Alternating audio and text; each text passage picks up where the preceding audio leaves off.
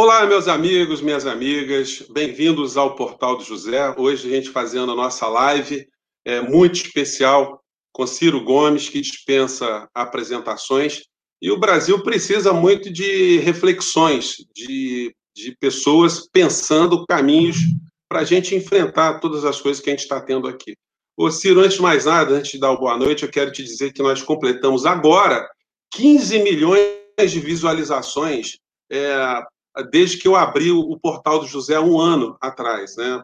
Nesse período de um ano, que é uma marca muito expressiva, levando em consideração que eu faço esse troço sozinho e sou dono de bar e tenho um monte e tenho família, de vez em quando tenho que ir em casa.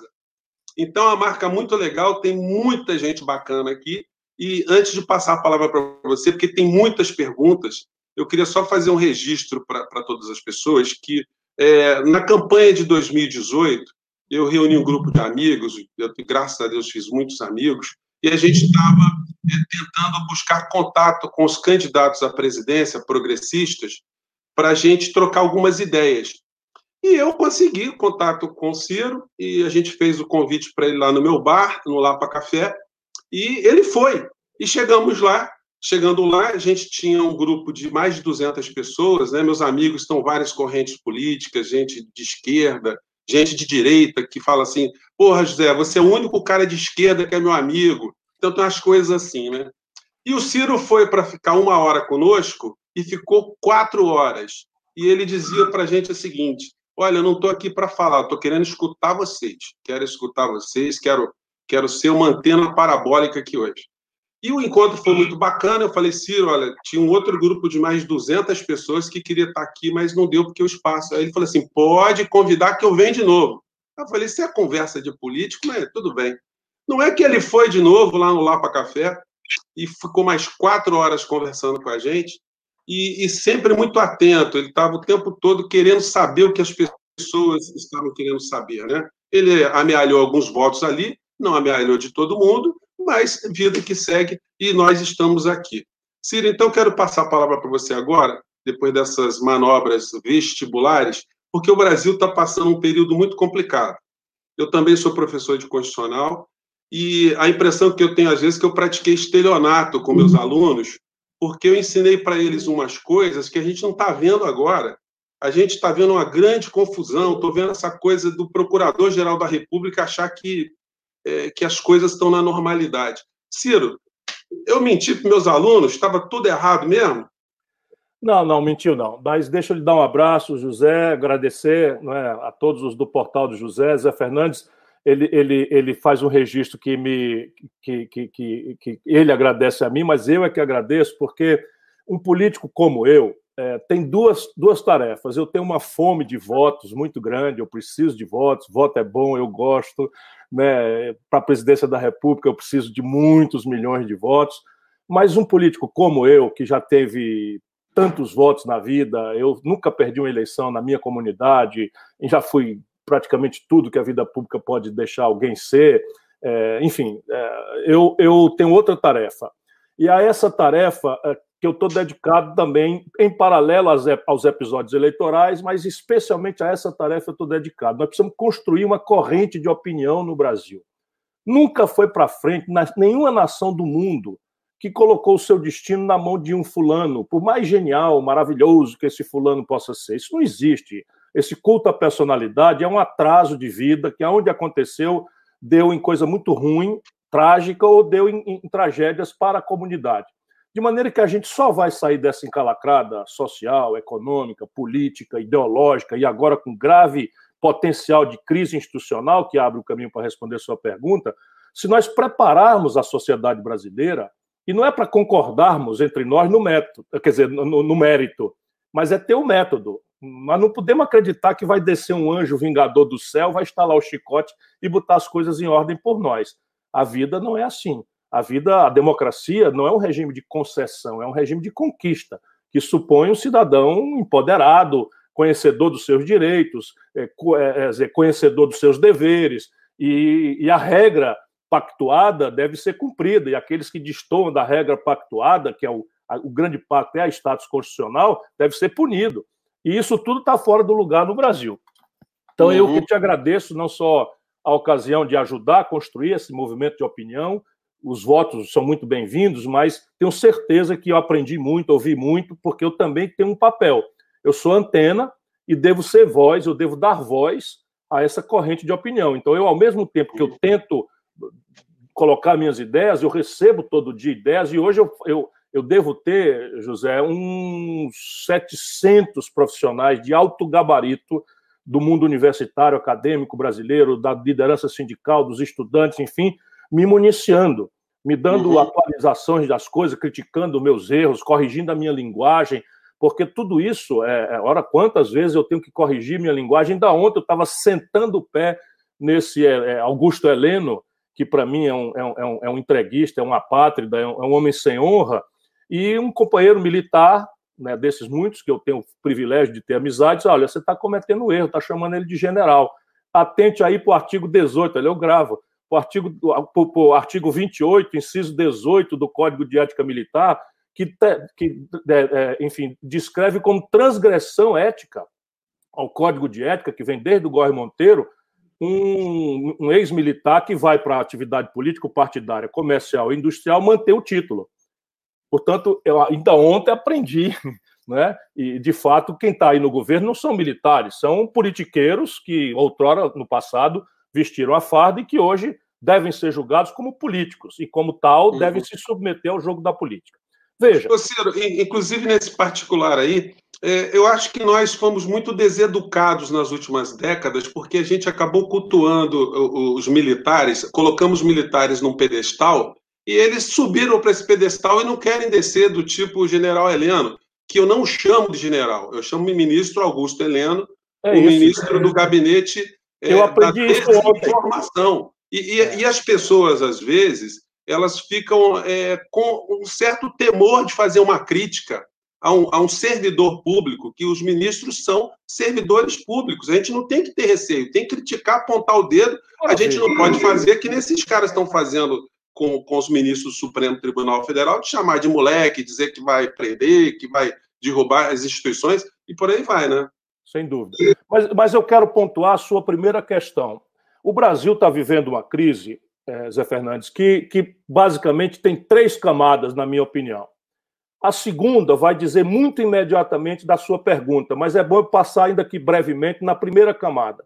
A primeira camada nós estamos recebendo de fora que é uma gravíssima crise da, da democracia representativa burguesa, liberal, não é que a partir do colapso do, ideário marxista-leninista acabou se rendendo ao ideário neoliberal e parecia que a história tinha acabado. Houve quem dissesse isso num livro, Fukuyama falou, e que agora o que cabia às nações que ainda não tinham achado o paraíso era apenas imitar as instituições vitoriosas, aspas, aspas, aspas, do Atlântico Norte. Não é? Isso fez com que uma grande parte da esquerda europeia, por exemplo, de onde nós recebemos a literatura, as boas práticas, as experiências pioneiras, não é? desertasse da tarefa de compreensão da transformação da humanidade, da busca pelos valores que são imortais, o que mudou, foi, o que morreu foi o método, mas a imortalidade dos valores de que nós temos que ter compaixão, que é preciso trazer o outro junto, que é preciso perseguir a desigualdade, que é preciso equilibrar, que é preciso ter tolerância com a diferença, que é preciso respeitar o diferente. Esses são valores imortais e que estão praticamente pacificados nas almas que não adoeceram. Então essa primeira camada não é vem de fora, é uma desmoralização da, da democracia representativa que a gente não precisa se chibatear tanto quanto a gente né, tem sofrido internamente, mas veja, o, a, a, o grande Reino Unido está governado também por uma personalidade miúda dessa, dessa mesma extração. A América do Norte, a segunda maior democracia, onde Tocqueville escreveu né, é, é, como um paradigma de democracia, está sendo governada por esta outra figura, não é para ficar aqui numa expressão eufêmica, diplomática, essa figura menor. Não é? E a Europa, praticamente, com exceção da Alemanha, mais recentemente de Portugal e agora a Espanha tentando achar um caminho, também foi dominada por esse conjunto de coisas. A América Latina uhum. inteira está sofrendo isso. A outra camada é essa que você chama a atenção. Na minha opinião, eu também sou professor de Direito Constitucional, tenho muita saudade, fui, fui, fui dizer, aluno orientando do professor Paulo Bonavides, um dos grandes constitucionalistas do mundo, e ainda dele sou muito amigo e tal, ele ainda é vivo, graças a Deus. E, Cearense. Cearense, cearense. Eu fui monitor dele na, na, na universidade, uhum. na faculdade de Direito. Pois bem, A mim me parece que o Brasil eh, está hoje sem Constituição.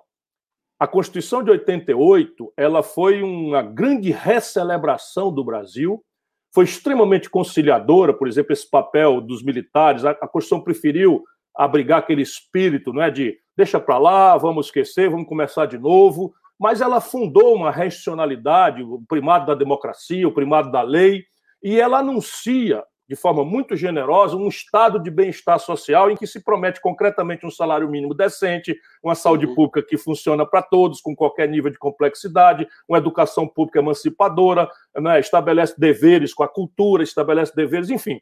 E essa, para nossa geração, a minha, que sou mais velho que você, isso foi uma imensa festa. Foi uma celebração extraordinária. Nós nos sentimos muito vitoriosos porque vimos do embate à vulgaridade, da, do, do, autoritarismo e da, e, e da, falta de respeito à, à, à civilidade, né? As, as, as, conquistas civilizatórias que o Ocidente maduro já tinha nos revelado desde o pós-guerra. Pois bem, na minha opinião, o Brasil está sendo desconstitucionalizado, portanto, está sendo reconstitucionalizado por um poder usurpador. Esse é o ponto que a gente tem que refletir. Qual é esse poder usurpador? É que o poder constituinte derivado que cabe ao Congresso Nacional, ele fere cláusulas pétreas e o nosso Supremo Tribunal Federal não cuidou de ver com a profundidade necessária. Portanto, o, o, o Le Pouvoir, Het Le Pouvoir, o, o, o, o, o Der Retter der Verfassung, né, o guardião da Constituição, como dizem os alemães, que é o Supremo, não percebeu, mas quando você passa a emenda 95, foi um truque. Esse truque simplesmente anuncia no concreto que a Constituição Federal de 88 foi revogada. Porque se a gente anuncia nela que tem um estado de bem-estar social, que é dever do Estado prover saúde, e a gente diz que está proibido expandir o gasto com saúde por 20 anos, num país que nasce 2 milhões de bebês por ano, estabelece-se um contrassenso, na minha opinião, houve uma desconstitucionalização do país não é, por um poder usurpador. E esse poder usurpador é muito complexo de se ver, porque o protocolo democrático brasileiro foi cumprido. O poder constituinte derivado votou essa emenda pelos três quintos, dois turnos, etc, etc. Mas pergunta ao povo, onde, onde reside o poder constituinte originário, se o povo brasileiro é contra ou a favor da presença do Estado na saúde. 88% uhum. da população vai dizer que o Estado é o responsável pela saúde. Nós estamos falando numa hora de pandemia. Uhum. Né? Na hora de pandemia, 25.512 brasileiros, irmãos e irmãs nossas, morreram já, a números de ontem. Pergunta ao povo brasileiro, essas pesquisas elas existem, o Latino Barômetro faz isso ciclicamente. Se nós achamos que a responsabilidade por educar a nação é das empresas, é do indivíduo, é uhum. é, da, é, da, família ou é da sociedade pelo Estado? 88% uhum. vai dizer que é pelo Estado. Pergunta sobre desenvolvimento ao povo brasileiro. Quem é o responsável pelo animal desenvolvimento? Promover a economia, superar desigualdades, equilibrar os, os, os desníveis regionais, etc, etc. 85, 88 vai dizer que é o Estado brasileiro. Portanto, nós estamos com esse grave problema constituinte, que é um, um leque de, de, de, de legitimidade. a terceira camada é essa tragédia. Hoje eu tive a notícia de 865 mil empregos foram destruídos no mês de abril acrescentando a grave crise é, de saúde pública, o Brasil está correndo aceleradamente para ser o epicentro do mundo, uhum. com subnotificação, com, a, com, com, falta de teste, é o país que menos testa no mundo. Só para você ter uma ideia, a minha cidade de Sobral, e a gente está se virando do jeito que pode, testou mais pessoas do que seis estados da Federação Brasileira. Minha cidade tem 200 mil habitantes aqui no interior do Ceará. Uhum. O Ceará é o estado que mais testa no Brasil, mas nós estamos fazendo da tripa coração para trazer teste de fora, porque o Brasil não tem. Então a gente não sabe o que está acontecendo. Todos os uhum. estudos simulam que lá por agosto, e parece que essa causa está perdida, porque nós estamos afrouxando fora da hora, na hora do pico o Rio de Janeiro está afrouxando, na hora do pico São Paulo está afrouxando, não é? Aqui no Ceará a pressão é imensa, porque os maus exemplos vêm, então, mas ainda estamos com, com, com, segurando as pontas. Mas o fato é que as simulações hoje, pelas universidades, falam em 80 mil cadáveres em, em agosto. Então veja que tamanho de crise nós temos. E, de fato, uhum. você não ensinou errado. Agora precisa eh, restabelecer o contato com os alunos para dizer, ó, sabe aquele ideário liberal, democrático, civilizatório? Ele não, não cai do céu, não. Ele precisa ser conquistado, ele precisa ser mantido. Portanto, seja cidadão. Ciro, eu queria, queria voltar nesse assunto da, da é, político-institucional, mas eu queria também cuidar de algumas questões da economia, do cotidiano, para a gente. Você tocou nesse assunto aí do que está no porvir. E eu sou testemunha ocular da história. Por quê? Você foi no meu bar, eu tinha 32 funcionários. E eu quero anunciar a vocês agora que eu fechei a minha empresa. Eu fechei essa semana depois da. da é, tive que fechar porque depois daquela reunião que eu vi o presidente da Caixa Econômica Federal dizendo que é, o, quem, quem tinha problemas antes do Covid tinha mais a que se ferrar, e você vê o Guedes fazendo aquele discurso dele, eu falei, amigo, vou, vou entregar para Deus. O que, que eu fiz, Ciro? Eu, eu, é, inclusive, isso é uma coisa importante que as pessoas saibam, que é o seguinte, eu tentei usar para fechar minha empresa o artigo 501 da CLT, que me facultava utilizar a questão de força maior, é, que foi o caso da pandemia. Só que se eu fosse fechar a empresa utilizando isso, eu bloqueava o direito dos funcionários de entrarem no seguro-desemprego e pegarem o fundo de garantia. Então, eu tive que fechar a empresa como se nada tivesse acontecendo. Eu tive, tive que pagar todas as, a, as verbas trabalhistas. É, bom, pelo menos eu dormi tranquilo, Ciro, porque eu peguei a empresa. O bom de você ser dono de um bar, ter muita cerveja, é que quando a empresa fecha, você liquida a empresa, você bebe a empresa. Então, peguei as cervejas, distribuí para os funcionários, fiz uma série de cestas básicas com as proteínas todas, dei para eles conseguir pagar tudo, vendi carro, enfim, aquela história toda. Mas como é que eu vou acreditar em alguma coisa com esse governo que está aí? É, é, é, é só para dar mais um, uma informação, talvez você já tenha, é, o, as propagandas é que assim, confie, a gente confia em você, isso vai passar. Beleza. Fui lá na Caixa Econômica Federal fazer empréstimo de 120 mil, eles falaram, perfeitamente. Emprestamos para o senhor desde que o senhor tenha uma, um investimento na Caixa de 120 mil reais. Falei, pô, mas estou precisando de 120, eu vou ter 120 mil investido aqui? Aí, não, não tem problema, a gente empresta para o senhor 240, o senhor deixa 120 aqui, só que só vai pagar juros de 3,75 em cima do 240, eu vou usar o 120. Eu falei, mas porra aí que o parta. Então, Ciro, 91% dos empreendedores no Brasil não estão conseguindo pegar empréstimo.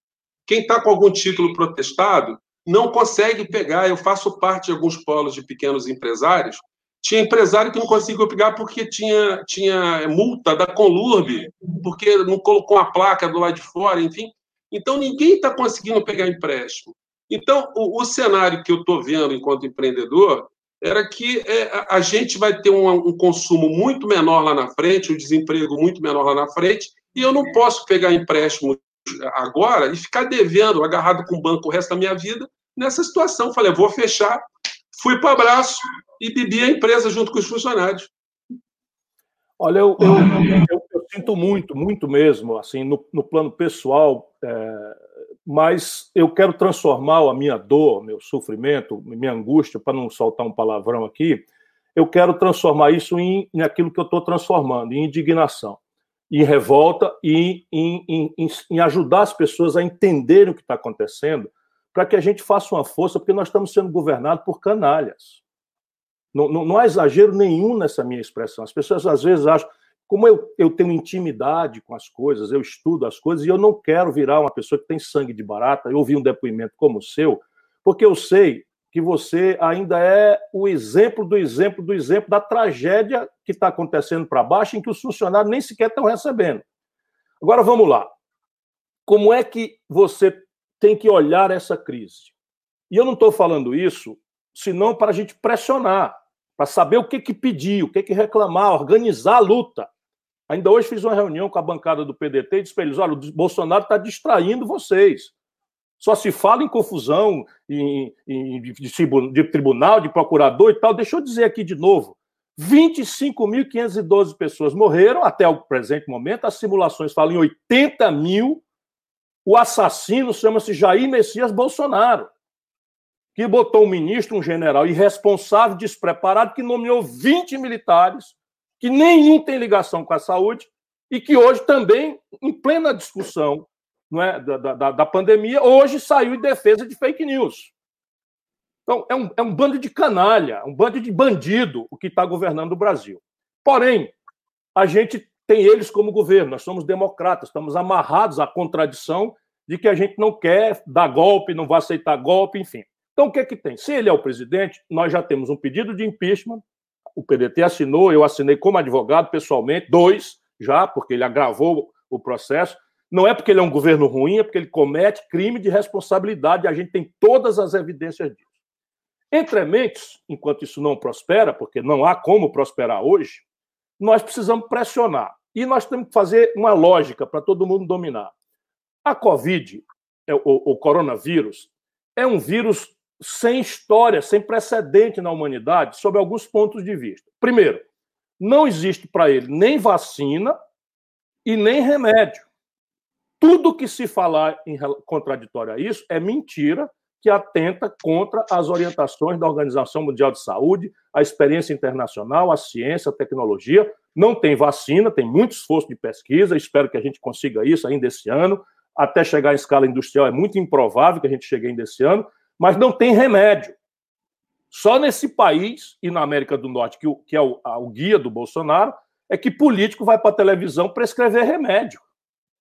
E aí embaixo aqui o povo entra na história de ser do partido da cloroquina ou partido da contra a cloroquina. Isso é um bando de bandido, é um bando de canalha. Tem gente uhum. morrendo por causa disso, porque isso é um remédio para malária, é um remédio para, é, para, para, para artrite reumatoide, é um remédio para lupus, e a população desorientada e com medo foi às farmácias em massa, comprou, o preço explodiu e não tem mais cloroquina para quem precisa. E quem está tomando cloroquina sem recomendação médica está morrendo, porque tem efeitos colaterais tão graves que só pode ser administrado se um médico tiver ali com as condições de acompanhar a pressão arterial, etc, etc. Então, não tem remédio e nem tem vacina.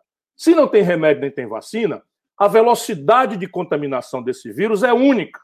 E o Brasil é o pior lugar do mundo em matéria de velocidade por causa, de novo, do desgoverno do senhor Jair Messias Bolsonaro. Porque fica dando informações contraditórias por palavras e ele próprio, por gesto, vai comer pastel na padaria, vai passar a mão no nariz e cumprimenta uma senhora de idade, abraça os, os, os amalucados babaca, bando de imbecil que vai para a porta com bandeira de Israel, bandeira dos Estados Unidos, subindo a rampa do Palácio do Planalto. Eu tenho, às vezes, vontade de ir lá resolver esse problema, sabe? É um, é um impulso mas vamos, vamos resolvê-lo civicamente. Então, uhum. o Bolsonaro está dizendo. Então, o que, que aconteceu na prática? O Brasil é o país onde a contaminação está sendo mais veloz do mundo. Cada brasileiro contaminado, no começo, ali, por março, abril, estava contaminando 3,5 brasileiros. Por aí afora era 2, era 1,7, 1,8, ou seja, a velocidade de contaminação no Brasil, e a gente entende. Imagina, uhum.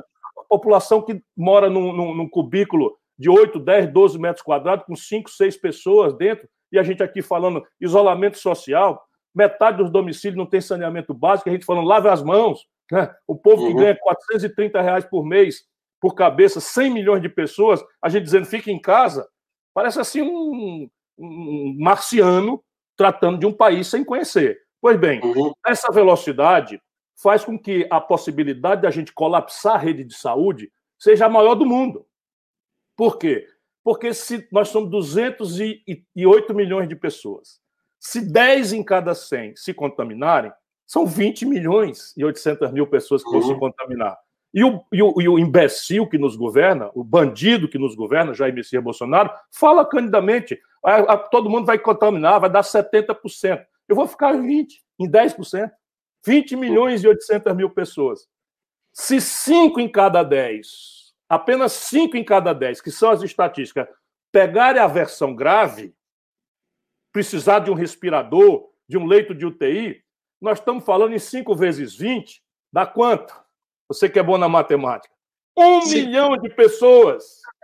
Imagina se um milhão de pessoas precisam, no mesmo tempo, na mesma semana, no mesmo mês, de leito de hospital de UTI. Sabe quantos leitos de hospital e UTI nós tínhamos quando começou a pandemia? Operando no Brasil, 44 mil. Uhum. 24 mil privados. 20 mil públicos. Você imagina... deixa eu te dar. Te dar até uma informação. É o seguinte, eu, eu tomei alta agora da Covid. Eu também ah. contraí a Covid, eu e minha mulher, e eu tenho um plano de saúde legal, enfim. Fui no Hospital São Vicente aqui. Olha o dado, vou te dar um depoimento. Eu fiz tomografia, exame de sangue e saí do São Vicente, que é um hospital top, sem o diagnóstico de Covid. Eu tive que fazer um exame no laboratório particular para testar esse tipo de coisa. Então, você imagina se no hospital, que, que é ótimo, né? Você tem Covid. Eu fiz tomografia em duas sessões, é, em dias separados, né? Na segunda vez eu já estava mais ruimzinho. A respiração estava mais, mais complicada. Você imagina como é que eu estava feliz com o Bolsonaro lá dentro da clínica, diante dessa situação, né? Então, então só testemunha que os números aqui no Brasil é, certamente estão muito subnotificados. Agora, eu não posso deixar de falar. De, tem muita pergunta, Ciro, que chegou. Deixa eu só ah, fala. Parece assim uma coisa que não tem saída lógica. Hum. E o Bolsonaro, como um criminoso, e a sua equipe de bandidos, faz o oposto, é um genocida. Porque se isso é assim, como eu estou dizendo, só tem uma saída: isolamento social. E o isolamento social não tem contradição. É óbvio, vai causar uma dramática consequência econômica. Óbvio. Se quem quiser raciocinar é o seguinte: turismo. O Ceará recebia 18 mil turistas por semana da Espanha, da Itália, dos Estados Unidos, etc, etc. Por isso começamos na frente. Então, Sim. o colapso econômico é dado. É dado do Covid, não é dado de qualquer político, ou de qualquer opinião, ou de qualquer palpite. Então, se é dado, é natural que nós tenhamos que socorrer as pessoas e as empresas. Sim. Então, repare, se nós fôssemos cidadãos, tivéssemos governo, nós tínhamos ali por fim de março decretado um lockdown drástico, drástico, 15 dias. Todo mundo em casa só sai quem não puder. Está aqui a credencial de quem pode sair. Não é? E drástico. E aqui está um socorro para os trabalhadores, para os informais, para os desempregados, para os autônomos, etc, etc. R$ 1.800 de uma vez só, pago virtualmente num cartão de débito que só vai resgatar daqui 30 dias e não vai para a fila de caixa econômica, vai nada, o correio vai entregar na tua casa. Uhum. E as empresas? Fica aí e entra na internet e me diz qual é o teu faturamento, eu vou financiar 30 dias, 60 dias, 90 dias do teu financiamento a juro zero.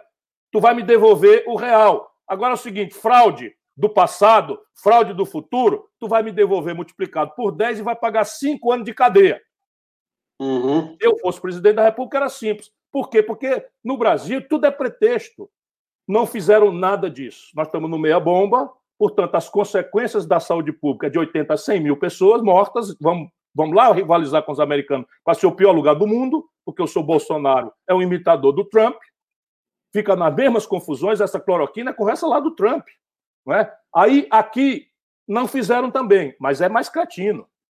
Os americanos emitiram 2 trilhões de dólares, José, em direção às pessoas e às empresas o Banco Central Americano, o Fed, emprestou diretamente às empresas, tirou a intermediação bancária a juro zero. E boa parte desse dinheiro com carências e prazos de pagamento sem precedente na história do capitalismo americano. No Brasil, nada. Deram 1 trilhão e 200 bilhões de reais para os bancos, 180 bilhões foi expansão, liberação de, de, de, de compulsório, mas quase 950 bilhões de reais foi dinheiro do Banco Central, dinheiro público, com uma intenção anunciada: fortalecer o crédito das micro e pequenas empresas para atravessar a pandemia, reter salário, reter funcionário. Sabe o que aconteceu? Eles eu entregaram, sei, entregaram eu dinheiro. Entregar, é, sabe? Mas eu vou dizer os grandes números: entregaram o dinheiro sem condicionalidade nenhuma quando devia ter feito o seguinte: qualquer banco que quiser, está aqui o estoque. Agora me traga a carteira de aprovação dos créditos. Uhum. Toda a carteira de aprovação de crédito que você me trouxer, eu lhe dou. Como nós vimos isso, eles aumentaram a taxa de juros em 70%.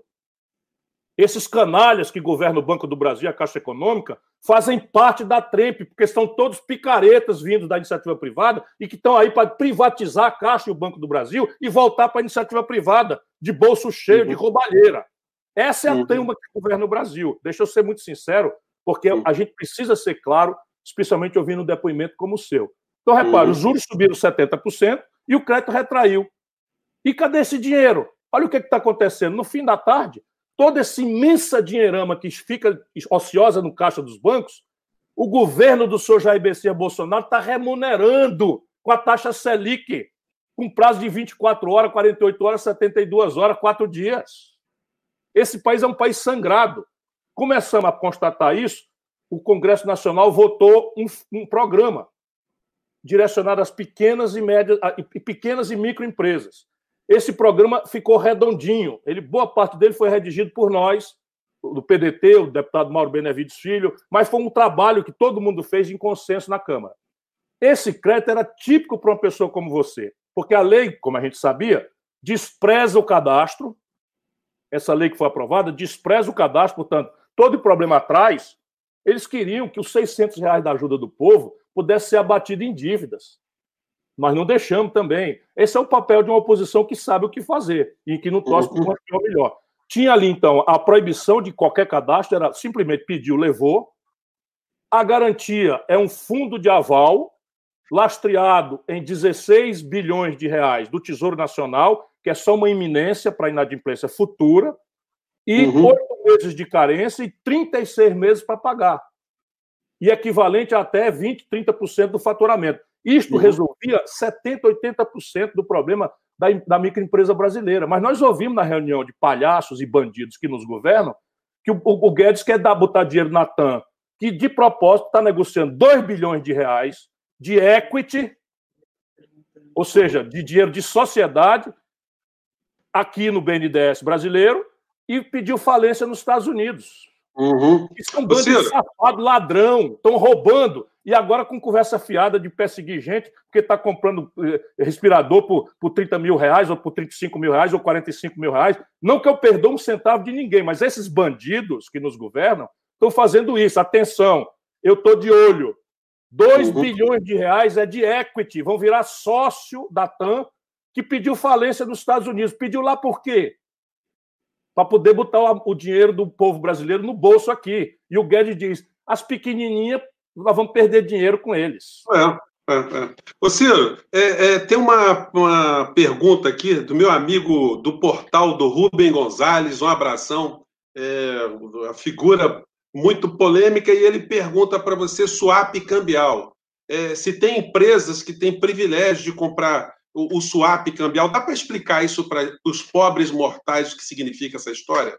Inclusive, isso é de propósito. Essas palavras aí são todas para ninguém ver que o nome disso é corrupção institucionalizada. Então, todo mundo sabe que comprar um. fazer uma construção não é, e cobrar 3% de comissão, de propina, é roubo.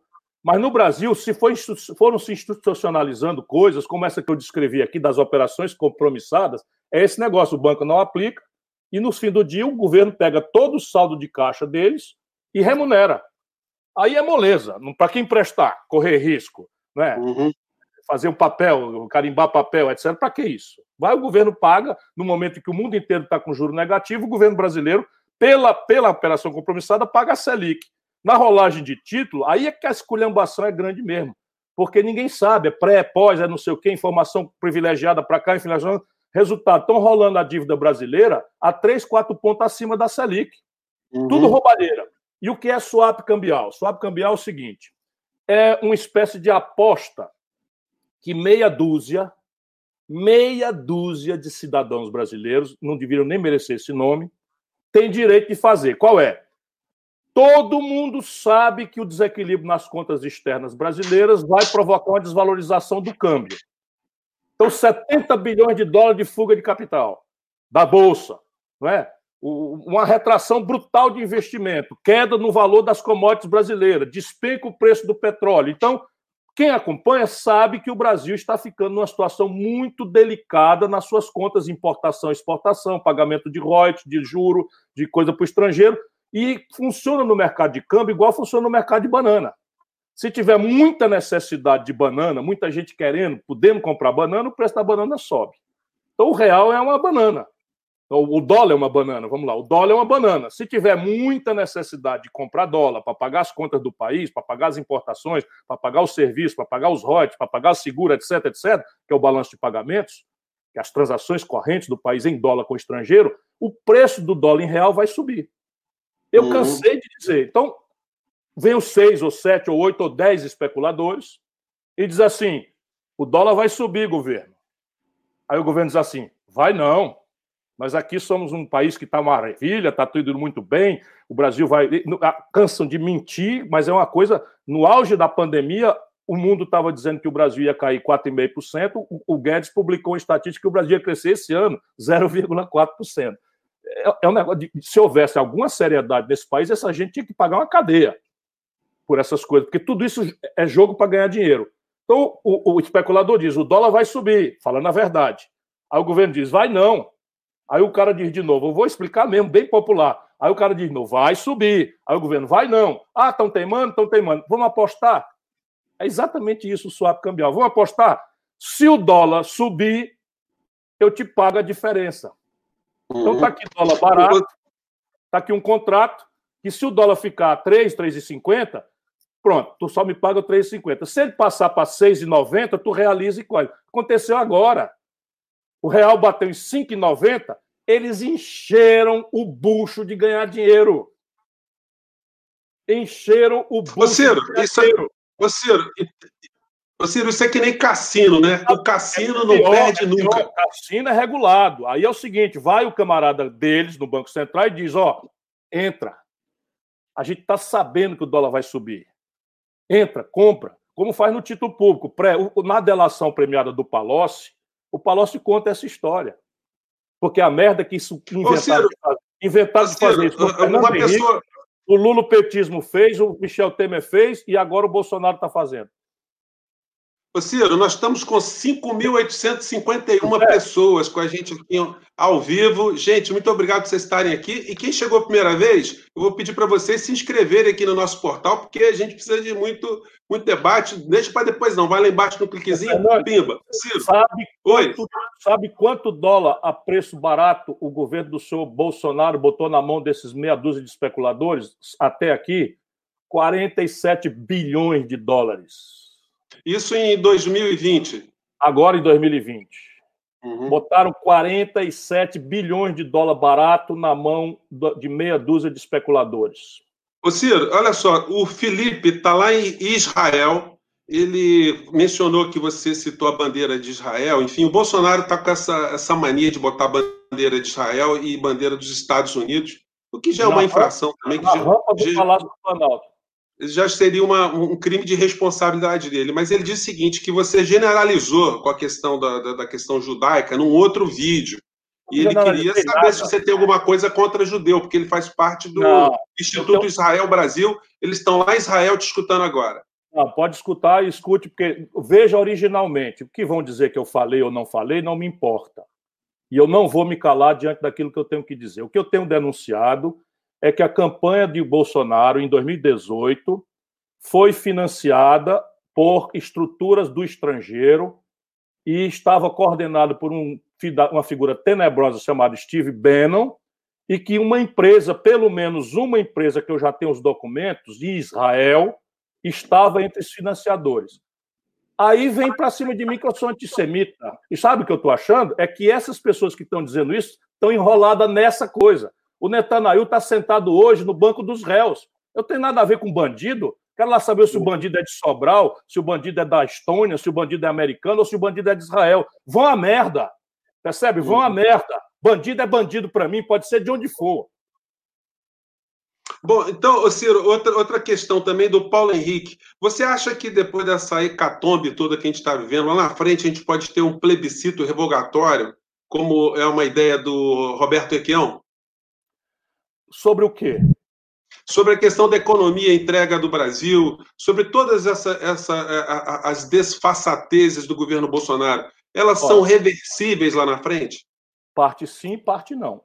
Veja, nós somos um país de bacharéis e a lei é quase sempre a resultante da força que está no poder, da força que hegemonizou o poder. A civilização tem tentado não, não, que isso não seja tão tosco, proteger minorias, etc. E eu me filio a essa corrente. Mas não uhum. sejamos inocentes. Se o Brasil concluir a tarefa de entregar a Petrobras aos estrangeiros, a gente precisa saber o que aconteceu no Irã, lá atrás com o Mossadegh. Precisa saber uhum. entender o que aconteceu na Primavera Árabe, por que, que a Líbia está em convulsão, por que, que a Síria está em convulsão, por que, que isso, isso tudo é petróleo.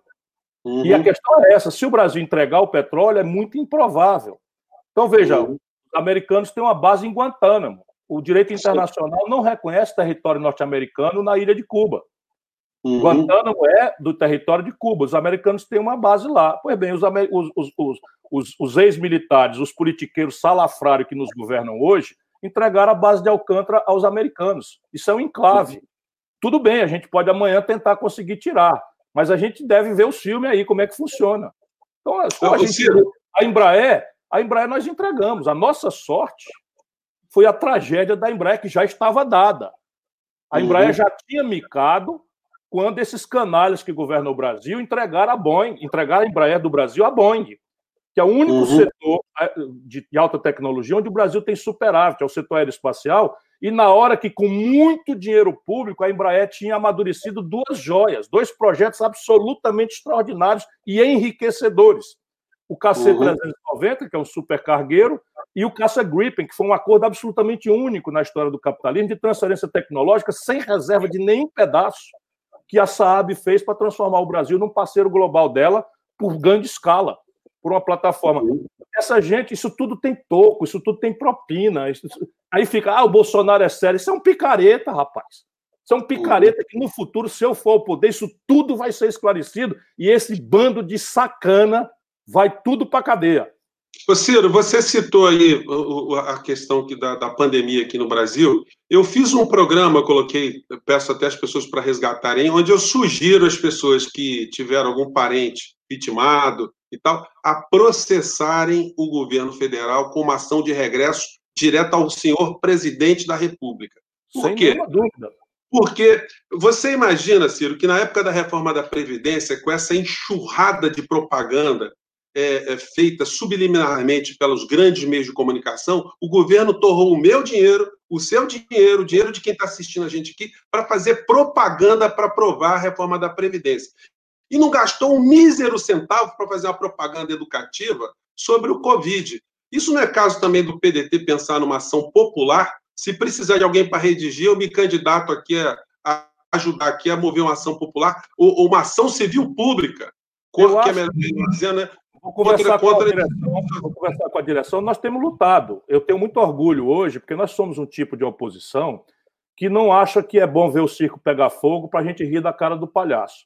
Então, veja, eu tenho muito orgulho hoje. Eu próprio assinei como advogado, porque eu sou advogado ativo, o AB Ceará 3339, né, para você ver como eu já sou antigo. E eu assino junto com o doutor Aras, que é o doutor Weber, que é, é, é, que é, que é nosso companheiro. Enfim, eu assino junto com a, com a assessoria jurídica do PDT Uhum. E nós conseguimos, por exemplo, uma liminar que salvou milhares de vidas no Brasil. Qual foi a liminar?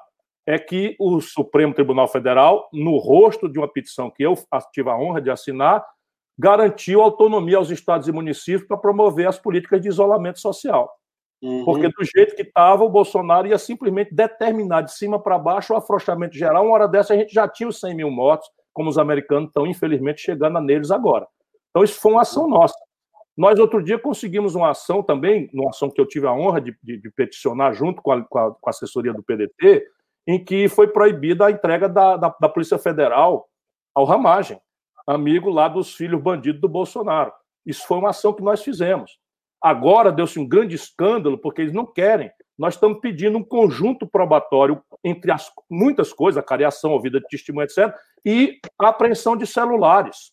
Não, uhum. não quero passar nada de segurança nacional, nada de intimidade privada nem pessoal. Nós queremos demonstrar que o Bolsonaro está manipulando o, o Estado Nacional Brasileiro para seus cri interesses criminosos, para uhum. cobertar seus amigos e seus familiares pelo cometimento de crimes.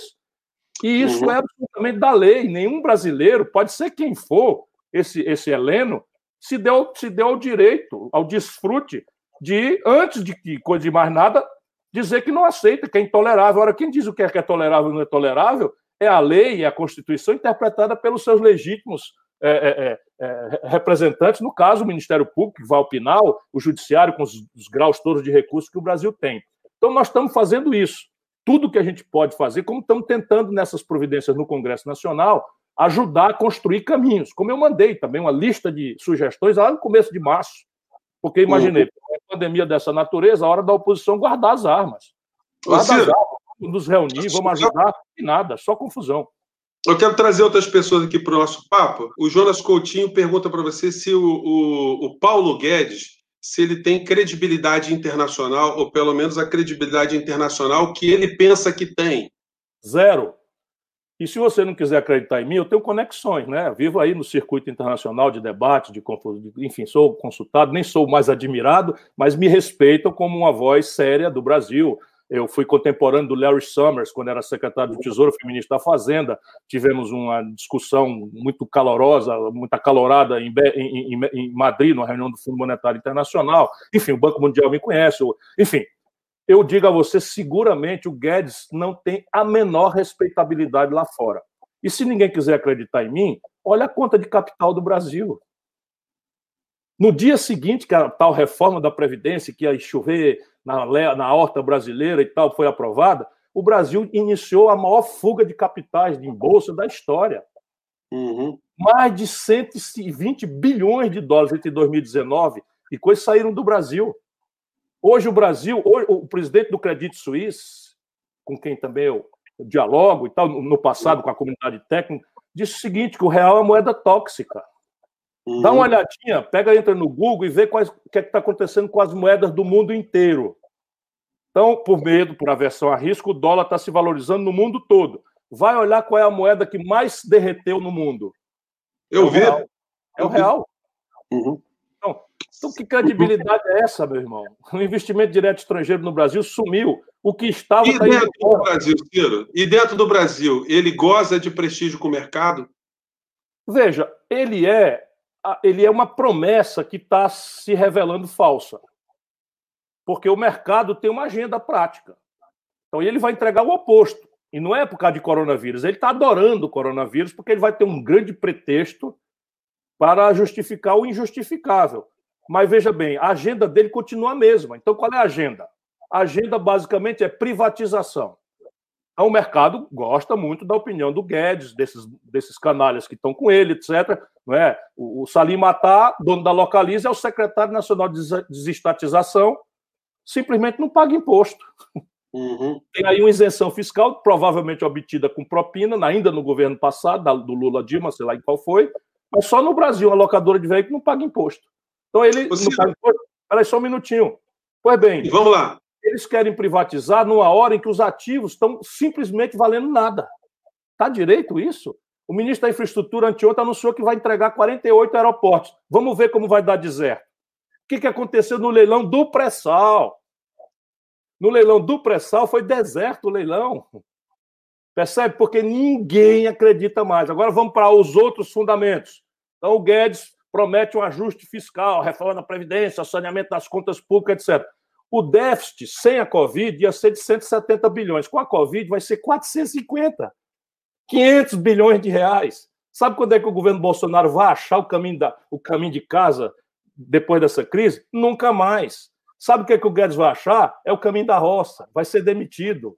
Grava isso aí que eu estou dizendo. Vai ser demitido, porque ele simplesmente não conhece o Brasil. Parou de ler nos anos 80 esse receituário que ele tem na cabeça dele, fora do qual ele se sente completamente nu e inseguro. Não presta. Simplesmente. Você, tem uma questão que eu, que eu gosto de estudar muito, que, são, que é o comportamento dos grandes meios de comunicação. E quando a gente analisa a cobertura da Covid aqui no Brasil, as grandes redes fazem o seguinte, tem o seguinte comportamento. Eles é, mostram o sofrimento das pessoas, falam da estatística. William Bonner faz aquele semblante pesado, Renata Vasconcelos fica com o olho lacrimejante e tal, mas eles nunca vinculam essa situação dessa pandemia, dessa catástrofe, à figura do presidente da República. Era como se eles, de um certo modo, quisessem preservar a figura do Bolsonaro, porque o Paulo Guedes, como ele está conduzindo uma política econômica que é muito simpática à plutocracia nacional e internacional, é, ele acaba sendo uma figura garantidora de uma preservação é, de Bolsonaro. E os bolsonaristas acham que a Rede Globo bate nele, quer acabar com ele e tal. Qual é a tua visão? Olha, o que você está vendo é uma obviedade. Você tem o seguinte: é claramente a, a opinião da Globo sobre o Bolsonaro hoje é a pior possível porque o Bolsonaro foi no pessoal, foi abaixo da, foi abaixo da linha de cintura, botou dedo no olho com eles e tal, e também então eles querem o fígado do Bolsonaro. Mas a tal reunião foi novelizada. E não é só a Globo, não, viu? Vamos, vamos, vamos ser honestos. É a grande mídia brasileira. Então, aquela reunião, todo mundo deu grande destaque aos palavrões, às maluquices do Vintrabe propondo prender todo mundo do Supremo, a maluquice do ministro do Meio Ambiente propondo passar a boiada enquanto a população estava distraída com a Covid, esta bandida dessa Damares, que eu sei bem o que eu estou dizendo, é uma bandida nazi-fascista, né, prometendo prender governador e tal. Isso todo mundo. Teve. Ninguém falou nada da equipe do Guedes, que estava na mesma reunião a dizer loucuras. Inclusive o seguinte: uma granada, nós demos um abraço nos servidores e metemos uma granada no bolso deles. Depois ele disse assim que é, emprestar, botar o nosso dinheiro, botar o nosso dinheiro nas grandes, a gente vai ganhar dinheiro. Ele está preparando, está preparando 2 bilhões de equity. Eu estou de olho, eu vou entrar com ação popular e vai ser responsabilizado o seu Paulo Guedes, o seu Jair Messias Bolsonaro, se entregar uma empresa falida 2 bilhões de reais de dinheiro público. Mamata, que está sendo negociado. Aí fala que tem que privatizar a porra do Banco do Brasil. Todo mundo lá fora já sabe, eu sei também, que o Guedes está palavrando a entrega do Banco do Brasil ao Banco of, Bank of America. Pode até ser que seja por grande espírito eh, de, de, eficiência. Eu não tenho, uma, eu tenho meus dentes cisos tudo já quase caindo de velho. Eu sei que aí tem. Então, é o problema. Tudo isso, dito, tudo isso foi dito na reunião pelo Guedes. O presidente da Caixa Econômica, que é da equipe do Guedes, disse que era para armar o povo.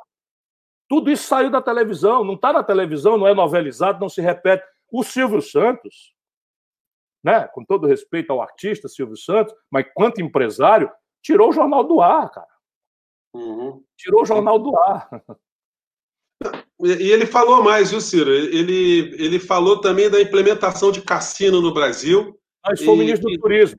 É, mas não que, é cassino, é nova língua. É não, resort, é, na reunião da Damares, na reunião a Damares, ela faz uma, ela faz um reparo ao Guedes. Né? Se alguém tomar um, um esporro do, do, da Damares, o cara merece um, um capítulo é especial. Né? E a Damares é uma bandida. É uma bandida. Sabe essa, essa nazistinha, não vou dizer o nome, essa nazistinha que financia negócio de acampamento dos 300? Tudo uma, uma, uma coisa copiada dos nazis, nazi, neonazistas da Ucrânia, onde ela serviu, vou ficar aqui numa expressão mais, mais, mais, mais cavalheiresca, ela, onde, onde ela serviu por módicos tostões ucranianos, essa menininha era assessora da Damares. O cara é. que veio suflar as milícias aqui, que deram um tiro no peito do meu irmão, era funcionário da Damares. Aquele outro que bateu numa enfermeira, na, ali na frente do palácio, também funcionário fantasma da Damares. Ou seja, a Damares é uma bandida que está se prestando a esse serviço dos filhos bandidos e da quadrilha do Bolsonaro para pagar a, o ativismo nazifascista. Ô Ciro, duas coisas. A Damares disse na reunião que é, grupos interessados em, em, destruir a reputação do Bolsonaro estaria levando pessoas infectadas de Covid lá para as tribos indígenas para espirrar nas pessoas, contaminar, para ficar nas costas do, do presidente da República. Né? Você é ver só como é que... Estou dizendo, as pessoas acham às vezes que eu sou muito duro, mas a gente tem que se precatar, é uma bandida perigosa. Ô, Ciro, e outra coisa, a pessoa que você se referiu é a Sarah Winter. Ela acabou de publicar um vídeo na internet. Nome, eu não falo o nome dessas figuras. Não, mas eu, eu, falo, eu falo, eu falo porque também a, a gente, a gente, eu, eu posso ter, ser o teu parceiro em algumas ações como réu, por conta de falar a verdade. eu não falo é com medo de ser réu, não. Estou chamando a Damares com o nome dela de bandida. Eu não quero é dar palco para esse magote de fascistinha que acaba ganhando. Você acha que essa você... outra aí, essa deputada que, que, que, que serve para todo tipo de coisa, você acha que ela está ligando para aparecer como uma burrinha? Ela quer mostrar intimidade com o bolsonarismo mais boçal de todos, traficando influência. Pra, de, de, veja onde é que a República foi parar, oferecendo lugar de Supremo Tribunal Federal, ministro da Justiça e não sei o que e tal. Se você fala o nome dela, ela vai virar prefeita de São Paulo já já. O, Ciro, essa Sarah Winter acabou de publicar um vídeo dizendo que ela sabe onde mora o ministro Alexandre de Moraes, onde mora a família dele, onde mora a empregada. É... Que nunca mais ele vai ter sossego, que se fosse ali, ela ia lá e trocar soco com ele. Enfim, se esse país não se der o respeito, essa, ela tem que ser presa por, por, por, por prisão preventiva. Isso é um crime de ameaça contra a autoridade. Uhum. Ô, Ciro, tem muita gente, muita gente querendo levar aqui algumas questões que eu não acho elas, elas uh, maiores para o nosso debate aqui, mas eu não posso de é, provocar você. Muita gente ainda, muita gente, tem muita gente ainda falando que você tem ressentimento com o PT. Como é que você lida com essa questão? Eu lido assim, veja, faça o seguinte, bote todas as razões menores na minha, no meu coração. Então, em, 19, em 2010, eu, aliado, ex-ministro, o Ceará foi o único estado do Brasil, isso aí estou correndo, mas eu, aliado, não sei o que e tal, um dos coordenadores da campanha da Dilma, o Lula vai e me surpreende com a indicação do Michel Temer para vice-presidente da República do Brasil. Aí eu mando uma bala, não pode, porque eu e o Lula sabiam que o Michel Temer é um ladrão, rouba no Porto de Santa há mais de 30 anos. Sabe, rouba no Porto de Santa de 30 anos. É um homem que, que simplesmente era o testa de ferro do Eduardo Cunha, distribuía todas as tarefas para o Eduardo Cunha tomar propina e dividir dinheiro. Uhum. Aí eu vou, falo para o Lula, não faça isso, pelo amor de Deus, não faça isso, pelo amor de Deus. Aí vaza que eu estou com essa opinião, não sei o que e tal. Aí sai a notícia. Vai ver no Google se é verdade o que eu estou dizendo ou não. Mas pode dizer que é tudo. Aí, ah, o Ciro está magoado. Olha no que deu, pelo amor de Deus. Olha no que deu, pelo amor de Deus. O Ceará é o único lugar do Brasil onde o, o, o, o dito golpe teve dois terços dos votos contra. Se dependesse do Ceará, a Dilma era, tinha sido, continuava a presidência da República. Eu pago muito caro por isso em certos estratos da opinião brasileira. Foi o único Estado brasileiro, porque a minha militância é aqui, que deu dois terços dos votos contra o golpe. Um ano depois, o Lula estabeleceu uma aliança com Renan Calheiros e com Eunício Oliveira. Quem foi que fez o golpe, meu irmão petista, pelo amor de Deus? Fui eu. Quem fez o golpe foi o Senado Federal. Foi ali que se votou uma aberração contra uma pessoa honrada como a Dilma, que estava fazendo um governo desastrado. Porque a Dilma fez um governo desastrado. Os números só vão ser superados pelo Bolsonaro. A Dilma derrubou a economia brasileira como nenhum governo em 120 anos. 3% de queda, mais 3,5% de queda. Pegou o desemprego com 4, entregou com quase 14. Pois bem, o Ceará deu dois terços dos votos contra, e, e, quem fez o impeachment foi o Senado, presidido pelo, pelo, pelo Renan Calheiros, e, e já no acordo com o Eunício Oliveira. Esses dois cidadãos votaram pelo impeachment. Uhum. Votaram pelo impeachment. E a Dilma foi derrubada. Um ano depois, quem é que o, que o Lula apoiou lá em Alagoas? Com quem que o Haddad foi para a rua? Abraçado com o Renan Calheiros. Sabe, eu tenho vergonha na cara. Uhum. Como é que você ressentimento. Então, faça de conta que é ressentimento. Agora, é verdade o que eu estou falando ou não é verdade? Então, bata, bata no carteiro, faça isso. Porque eu não estou preocupado com o passado. Estou preocupado é com o futuro. Ô, Ciro, nesse particular. O Lula enganou o povo brasileiro dizendo que era candidato. Eu dizia, pelo amor de Deus, não faça isso. Quem botou a lei da ficha limpa, que aliás eu também disse que era uma imprudência. Pergunta, pede, chama o Zé Eduardo Cardoso para dizer, quando eu disse para ele, são imprudência num país que tem quatro graus de jurisdição, num país que tem prefeito, coitado, na mão de Câmara Municipal por aí fora, você dizer que no segundo grau de jurisdição o cara já perdeu os direitos políticos de forma irreparável, porque passou o calendário eleitoral. Eles votaram por unanimidade. O Lula botou isso em vigor e ele sabia que não era candidato, estava condenado em segunda instância. Mente para o povo descaradamente, que é, explorando uma, uma popularidade justa dele, o Lula impôs a Dilma. Uhum. Não é possível que as pessoas não percebam isso. Então, o Lula pode fazer o que ele quiser e eu tenho que aceitar, porque se eu não aceito, eu sou ressentido. Ok, então diga que eu sou ressentido, mas pense no que eu estou falando. Uhum. Se isso é verdade ou não, que o Lula abraçou-se com o Renan Calheiro, que fez o golpe. Então, o Lula Sim. é assim: a Marta Suplicy era uma bandida que fez o golpe, não sei o que e tal. Depois ele se interessou em trazer a Marta pro, de volta para o PT, porque convinha na, da injunção eleitoral de São Paulo. A Marta era a melhor prefeita que tem. Sabe, o Lula, o Lula se corrompeu foi por isso, porque está cercado de puxa-saco. E o Lula, para mim, não é esse mito. Eu conheço o Lula há 35 anos, há 40 anos. Ajudei essa gente 30 anos, seu Zé Fernandes. 30 anos eu ajudei. Nem respeito eu hoje mereço. Uhum. E eu estou isso aí, sabe o que é? Vai para a lata do lixo da história. Vai para a lata do lixo da história. Pois é, então, é, dentro dessa perspectiva. O Haddad propôs a autonomia do Banco Central. Vai lá no programa do Haddad, está na internet agora, meu irmão. Se você tem boa fé, diga que eu estou ressentido. Agora vai pedir para um cara com a minha história esculhamber a vida inteira Aí vou agora apoiar o, Haddad, que está escrito no programa dele, na, na, precisando de voto que vai garantir a autonomia do Banco Central. E para bajular o mercado, a quem o Lula também se entregou, o Lula promoveu. Sabe o que está acontecendo no Brasil? Nós temos o pior sistema tributário do mundo, sob o ponto de vista de regressividade, depois de 14 anos de governo progressista. Aí a gente esculhamba a corrupção, que o Bolsonaro está comprando o Centrão. Diz assim, e o Valdemar Costa Neto não comandava o DENIT no governo do Lula? E o Roberto Jefferson comandava o Correio no governo do Lula? Vocês estão percebendo, não? Se a gente for para uma eleição com o Moro, estou falando do passado, se a gente for para a eleição com o Moro, ou com alguém que eles inventem aí, um Luciano Huck, um Dória e não sei o que e tal, que vem sem o bolsonarismo boçal, nós vamos de novo apanhar feio, porque a memória está na cabeça das pessoas. E se não essa memória moral, que também está, está a memória que diz o povo perdeu o emprego. Uhum. Sabe quantos brasileiros estão com o nome sujo no SPC antes do Bolsonaro? 63 milhões e 700 mil pessoas. Todo mundo sabe que uhum. dia entra na humilhação do SPC. E aí essa petezada fanática tá igual o Bolsonaro fanático. Eles não param para pensar no raciocínio. E volta a dizer, tá bom, então é tudo é coisa menor, tudo é um sentimento pequeno, tudo é uma coisa que em mim, tá, lá não tem erro. É. Uhum. Então, você... sobre o que eu falei. O Carlos Renato, lá de Curitiba, ele está dizendo que você, na ei, época da campanha... Dizer... O pensamento progressista de São Paulo vai com Gilmar Tato. Uhum. Comigo não, violão. Comigo não, eu vou de Márcio França, sabe? E com Gilmar Tato nem no segundo turno, vou logo avisando.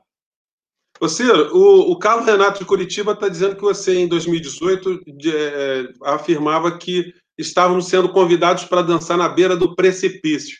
E que a impressão é que nós caímos no precipício, mas não está queda livre, não. A gente está batendo nas pedras. E se é possível ter alguma coligação, uma frente de esquerda, uma frente progressista, é, para enfrentar essas situações todas? Como é que você encara isso? Nós temos duas tarefas aqui, e isso é preciso deixar muito claro para a população brasileira. Uma tarefa: proteger o rito democrático, a normalidade democrática, as franquias, as liberdades públicas, o regular funcionamento das instituições, etc, etc. Nesse sentido, nenhum brasileiro se preocupe. Todos nós estamos juntos. Agora, deixa eu dizer para vocês uma lição de muita humildade que eu cultivo eu cultivo um apego, um apego muito grande à realidade, tenho muita humildade. Toda a minha obsessão agora é tentar se, que o pensamento progressista brasileiro se reconcilie com o povo. Porque na retórica desse petismo boçal, estão chamando 70% do eleitorado de São Paulo de, de fascista. Chamando 70% do eleitorado do Rio de Janeiro de fascista. 70% do eleitorado do Rio Grande do Sul de fascista, 70% do eleitorado de Minas Gerais de fascista, porque essa é a proporção das pessoas que em São Paulo, Rio de Janeiro, Rio Grande do Sul e Minas votaram no Bolsonaro. Pelo amor de Deus, essa gente deu vitórias sucessivas a nós. São brasileiros queridíssimos, respeitabilíssimos, que estavam chocados com o colapso econômico, com o estelionato eleitoral produzido pelo PT. A Dilma nomeou Levi, pelo amor de Deus, a Dilma, levou, a, Dilma levou a taxa de juros para 14,5%, o Bolsonaro está cobrando 3%. Uhum. Percebe? E, e, e, e, a outra coisa era o escândalo novelizado. A Dilma entrou no governo falando em faxina. Faxina uhum. de quê, pelo amor de Deus? Ela foi fazendo, sabe aonde a faxina? Na Petrobras, porque ela sabia a esculhambação que o Lula tinha montado lá. E amarrada, porque ela foi um dedaço do Lula, sem autonomia, foi fazendo. Tirou, tirou o Gabriele, botou a Graça Foster, aquela pilantragem toda, ela que demitiu. Mas quando ela fez isso, o que, é que ela fez? Ela deu a pista para todo esse moralismo de goela, para o lavajatismo moralista, picareta, vir em cima e destruí-la. Uhum. Ninguém acusou a Dilma moralmente, mas isso uhum. tudo está na memória do povo brasileiro, Zé. Então, uhum. essa tarefa de proteger a democracia, só lembrando humildemente que a eleição foi uma surra tão grande que no Congresso nós somos, todos nós juntos, os progressistas, somos 130 em 513. Nós estamos fazendo das tripas coração para mitigar, para atenuar danos, para obrigar o Bolsonaro a jogar o jogo da democracia. E ali não tem precisa fazer reunião, nós estamos tudo junto. Isto é um assunto. Uhum.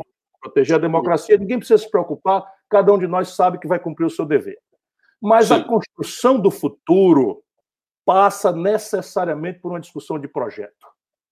Sabe? E a compreensão do que é que nos trouxe até aqui. Se a gente não entender o que é que nos trouxe até aqui, nós vamos fazer um diagnóstico errado. Essa, uhum. Pois é bem, é ressentimento isso? Tudo bem, acho que é ressentimento. Agora escute o que eu estou dizendo. Se a uhum. gente não entender o que é que nos trouxe até aqui, nós vamos cair nesse fosso de insultar que 70% do eleitorado dos estados mais politizados do Brasil são fascistas. Eu não aceito isso. Uhum. Eu não aceito Ciro, isso. O título do nosso programa hoje era Para onde nós iremos? Essa é a grande interrogação. É, que tipo de cenário você percebe aí para o ano de 2020 ou para frente? É, o que, que o, a, o, pequeno empreendedor, a pessoa que está, tá, enfim, pensando em, em, em, se manter viva com o seu negócio, é, as pessoas que estão aí na iminência de perder emprego, é, o que, que a gente pode dizer para essas pessoas? É, há, há alguma possibilidade desse governo fazer alguma coisa que atenue esse sofrimento é, dentro dessa, dessas, desses métodos que eles estão usando? Olha, a chave da resposta, a grande questão, está na sua última, na última parte da sua pergunta. O que, que vai ser o resto de 2020? Eu digo depende de nós, porque a compreensão do, do Guedes e do Bolsonaro e dessa trupe de bandidos que o cercam, ninguém pensa que eu estou exagerando. Tudo isso vai ficar muito claro. Tudo isso vai ficar muito claro. Todas essas tensões é porque as instituições estão chegando nos bandidos filhos do Bolsonaro. Estão chegando no Queiroz, no dinheiro do Queiroz na conta da primeira-dama, da mulher do Bolsonaro, que não é 24 mil, sabe? E o Bolsonaro não tem como mostrar de onde vem esse dinheiro, o Queiroz não tem de onde mostrar, ele está enlouquecido. Se você quiser entender o Bolsonaro, é esta questão: ele está vendo né, o fogo chegar. O Ministério Público do Rio está vindo por um lado, o inquérito das fake news do Supremo está vindo pelo outro, esse inquérito agora do ministro Celso de, de Mello, que está presidido pelo Celso de Mello, com uma representação do confronto com, com o Moro, está vindo por outro e tem muitas coisas sendo aclaradas. Esse, esse empresário do Rio de Janeiro, que entregou muitas informações importantes, que vem da, da cozinha dele, né, os, os, os companheiros dele de, de jornada que estão alargando todos e tal. Tudo isso explica o desespero do Bolsonaro. E na cabeça dele está um conflito em que, num primeiro momento, ele nos distrai da pandemia e da crise econômica. E no segundo momento, na cabeça doentia dele, fascista, com essa meia dúzia de bandido que ele se cerca deles, Está captado o golpe. Está na cabeça dele o golpe. Não há condição objetiva para que isso aconteça nem dentro do Brasil e nem muito menos a condição externa no Brasil, porque ninguém faria um golpe no Brasil com todos os riscos disso, não é? Para botar, manter o poder um boçal como o Bolsonaro. Se houvesse um golpe com todo o esforço, eles iam botar outra pessoa. Não, um general mais minimamente qualificado para tentar alguma reatar algum nexo com a burguesia brasileira, que também está se desencantando. Né? Uhum eles não estão entregando a agenda, o colapso fiscal é o pior da história, o colapso patrimonial é o pior da história, a deterioração da infraestrutura do país é o pior da história, o investimento público é o pior da história. Enfim, o manejo da, da crise de saúde pública é um negócio desastrado e todo mundo está vendo. A falência, as concordatas, enfim, as recuperações judiciais, tudo batendo recorde. Então, isso é um lado da questão. Agora, se a gente não conseguir fazer alguma coisa, por isso que a proposta, a ideia, não pode ser essa disputinha miúda pré-eleitoreira, tem que ser uma coisa de confrontação de ideia, de projeto, para galvanizar as pessoas, reunir o centro da produção. Por exemplo, o MBL está contra o Bolsonaro. Tem lá alguns deputados. Nós vamos fazer o seguinte: é tudo bandido, é tudo fascista, nós não vamos. Que dia nós vamos fazer esse impeachment? Porque a, a lógica que eu vou dizer vem daqui. Então, vamos lá. O cenário de 2020, se deixarmos o Bolsonaro e o Guedes comandando, com as ideias que a gente conhece hoje, vai ser assim: 100 mil, 80 a 100 mil mortos em setembro. Estou marcando para setembro esses números. Não é? Hoje saiu o CAGED.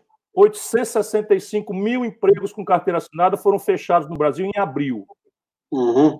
Então, maio vem para um milhão, vai ser um milhão de empregos por mês. Então, abril, maio, junho, julho, agosto, nós estamos falando em 6 a 7 milhões de desempregados de carteira assinada. A renda da informalidade, do Uber, do, do, do, do, do homem que vende picolé, que vende pipoca na porta da igreja, etc, etc, colapsada. Então você tem uma situação de saúde pública e uma situação de economia absolutamente inéditas. Inéditas, porque a gripe espanhola lá atrás matou 80 mil, em 1918, mas nunca o país caiu a economia 6%. A Dilma derrubou 6% em dois anos.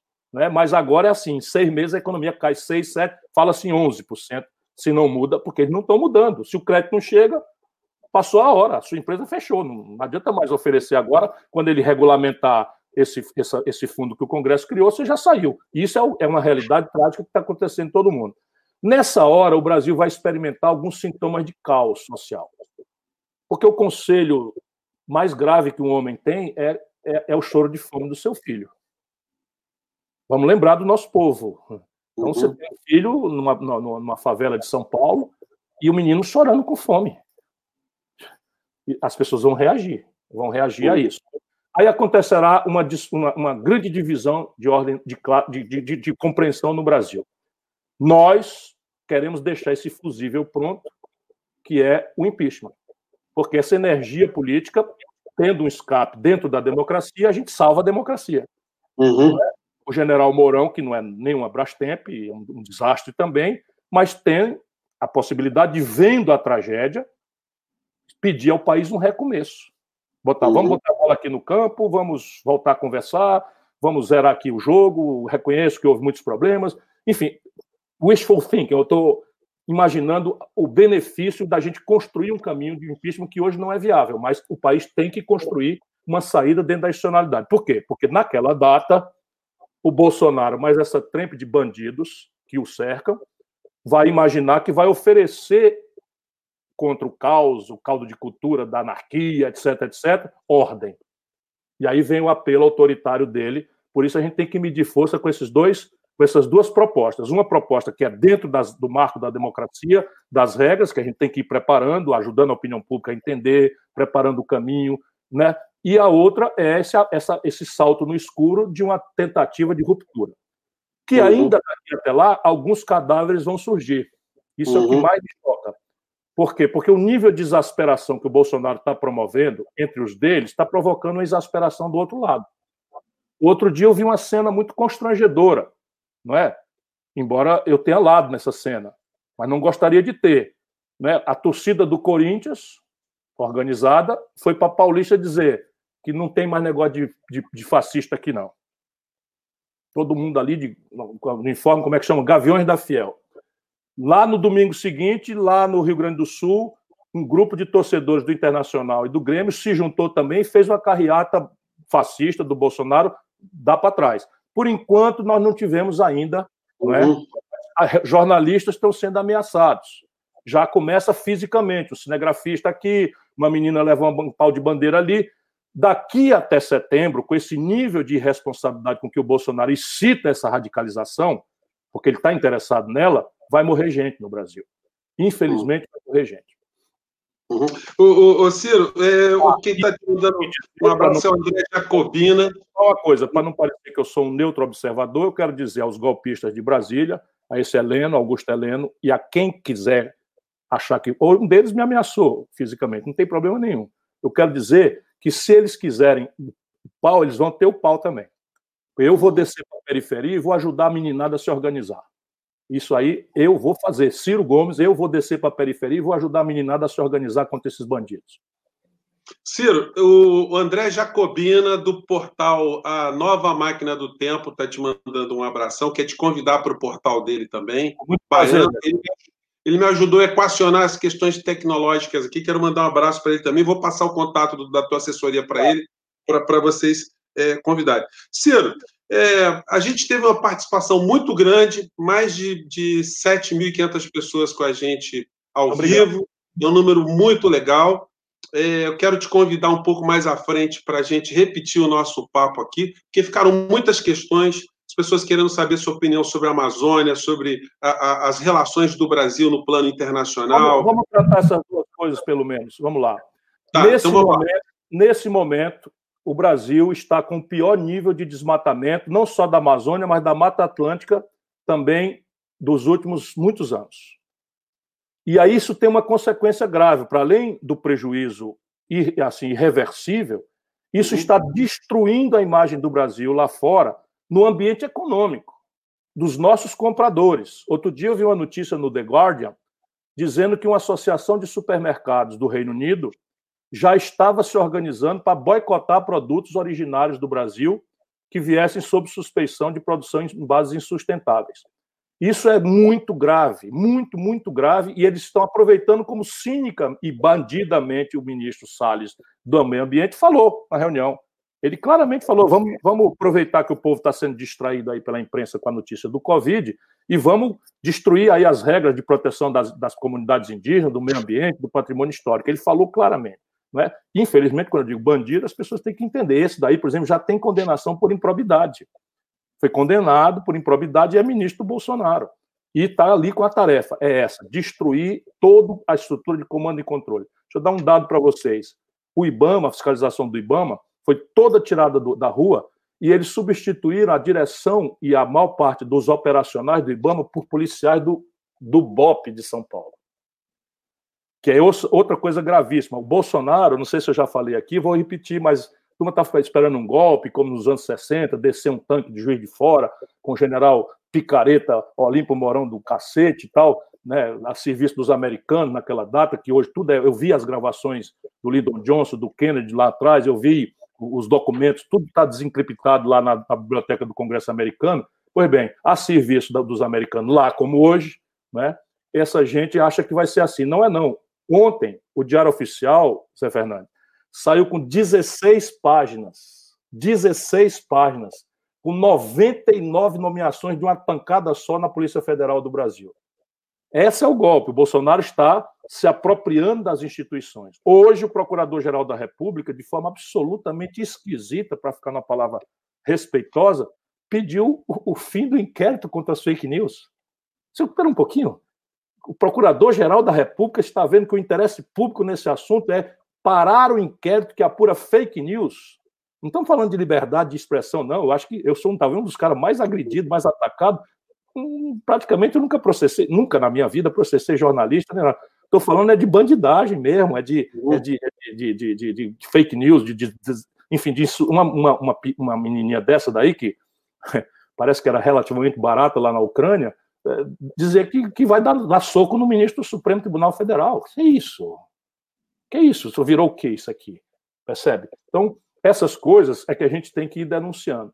Mas, sob o ponto de vista internacional, hoje o Brasil está virando um pária. Nós, por exemplo, no concreto, 179 países puxados pela Organização Mundial de Saúde, mas às expensas da ONU, do Sistema das Nações Unidas, assinou, assinaram 179 países um protocolo para acelerar as pesquisas e o desenvolvimento de vacinas e disponibilizá-la como patrimônio da humanidade sem custo Dois países do mundo não assinaram essa iniciativa, os americanos e o Brasil. Isso quer dizer o seguinte: os americanos estão querendo o quê? Estão protegendo os bilhões de dólares de royalties, porque estão botando, já botaram mais de 500 milhões de dólares públicos para os laboratórios privados desenvolver a vacina e vão, vão, vão ganhar bilhões de dólares se a vacina for privada. E uhum. o Brasil está o quê? Lambendo o saco do, do, do, do Trump. E a gente fica párea marginal. Sob o ponto de vista da, da confrontação, o único país do mundo, estou ficando só no concreto, para a gente não ficar em abstração, o único uhum. país do mundo que tem excedente dos reagentes químicos para teste de Covid é a China. O único país do mundo que tem excedente de respiradores, equipamentos hospitalares de UTI, monitores, etc., no mundo hoje é a China. Todos os outros países que têm estão com leis, regras proibindo exportar. O Reino Unido, a Itália, os Estados Unidos, enfim. Pois bem, o Bolsonaro abriu um azar grande diplomático com a China. E a China está retaliando. Nós aqui no Nordeste temos um consórcio dos governadores do Nordeste, compramos aí não sei quantos respiradores, eles embarcaram os respiradores, tudo pago direitinho. O avião fez um pouso na Flórida para se reabastecer, os americanos foram lá e arrestaram. Por cima da mesa, disseram que pagaram mais. E os chineses desconsideraram completamente o Brasil e aceitaram. Quando a gente reclamou, não como o Brasil, que não disse nada, mas nós aqui do Nordeste reclamamos, livre mercado, eles botaram maior, maior preço. É uma tragédia. Essa gente está destruindo o Brasil como nação. Ô Ciro, a gente não está podendo entrar em lugar nenhum mais, né?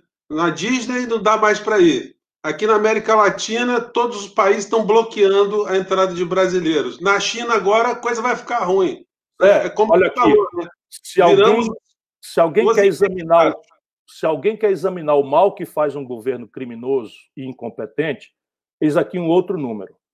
O Brasil tem 208 milhões de pessoas e 85 milhões de, de quilômetros quadrados. O resto da América do Sul tem 230 milhões de habitantes, portanto, tem 20 milhões a mais do que nós, e algo ao redor de 100 milhões de, de quilômetros quadrados, ou arredondando aqui e tal. Pois bem, o Brasil sozinho tem mais mortes e infectados do que todos os outros juntos. Qual é a diferença? Se a sazonalidade climática é a mesma, a demografia é mais ou menos a mesma, a especificidade. Governo. Então, o governo Bolsonaro é um governo de assassino. Uhum. Hoje, hoje, hoje, hoje, hoje, veja no, no Google, hoje o ministro da Saúde se sentiu sem nenhuma tarefa e foi dar um palpite sobre a confusão dos mandados que o, que o, que o, que o, que o Supremo Tribunal Federal fez de, de combater fake news e dando cagaço no Supremo. Outro babaca, outro babaca que se considera alguma coisa mais do que um babaca, como esse ministro da Saúde, que agora é o responsável pelo genocídio no Brasil, pelo menos institucionalmente. Agora diz lá que o Supremo devia ir atrás de corrupto. Eu também acho, inclusive especialmente no Ministério do Exército, no Ministério da Defesa, porque o Bolsonaro mandou e o Exército, ao invés de ter compostura e não aceitar esse tipo de, de aberração, comprou toneladas de químicos para fazer é, cloroquina na Índia por um preço seis vezes o preço que o mesmo governo Bolsonaro comprou em maio do ano passado. Uhum. Quem quiser, tem o nome da empresa e os valores. Ô, Ciro, é, é, tudo é, bandido, tudo bandido.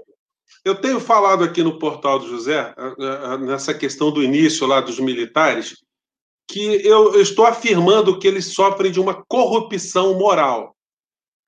Porque, no final da história, eles estão ganhando contra-cheque um pouco mais poupudo.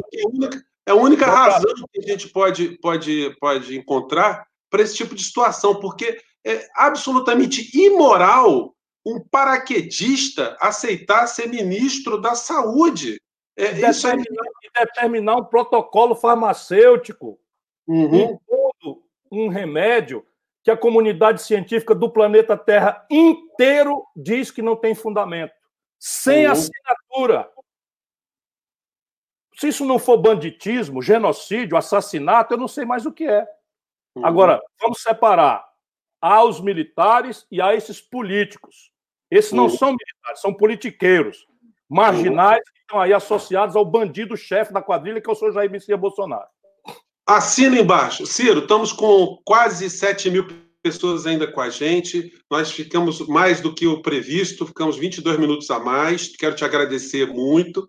E quero convidar as pessoas para que, as que estão conhecendo o portal do Zé, para se inscreverem aqui, porque a gente, eu sigo bastante aqui algumas coisas aqui que o Ciro aponta também eu acho que nós do campo progressista, a gente tem que cada vez mais é, fomentar o debate, espalhar o debate, tocar mentes e corações. Então, quero chamar vocês todos para vir para o portal do José também. E, Ciro, quero te agradecer. Eu acho que é, a gente tem muitas coisas para discutir. É, todo dia vai surgir um fato novo. Eu tô, tô apostando também que a solução para o Brasil vai ser o impeachment sair o mais rápido possível. Não tem como a gente é, desacelerar essa história. Assim que passar essa pandemia, eu acho que a gente tem que ir para a rua, a gente tem que se organizar, a gente tem que pegar nossas panelas e ir com elas para a avenida e não ficar só da sacada. Eu quero abrir agora só para você fazer as suas considerações finais aí, para a gente encerrar o, o, a nossa live hoje, que foi um sucesso maravilhoso, e quero te convidar para o mês que vem a gente voltar novamente, Ciro. Zé Fernandes, eu que agradeço a você. A minha veemência hoje estava com um toque a mais de emoção, porque eu não sabia que tinha acontecido o que você me relatou. É absolutamente chocante para mim, sabendo que tudo isso podia ser diferente. Eu sei na minha alma que tudo isso podia ser diferente. Ficar testemunhando, meio impotente. Tudo que eu posso fazer é protestar, é falar e falar sem medo, sem temor de coisa nenhuma, sem qualquer tipo de conveniência. Eu espero muito, sim, que a gente volte a se reencontrar especialmente na reabertura do seu, do seu espaço cívico para mim, mas que era um bar muito agradável, de uma luz de muito bom gosto, garçons, uma parte boa deles cearenses, portanto, não só pela sua hospitalidade, mas eu também me sentia muito em casa. Um abraço a você e um abraço a todo mundo que nos acompanhou até aqui.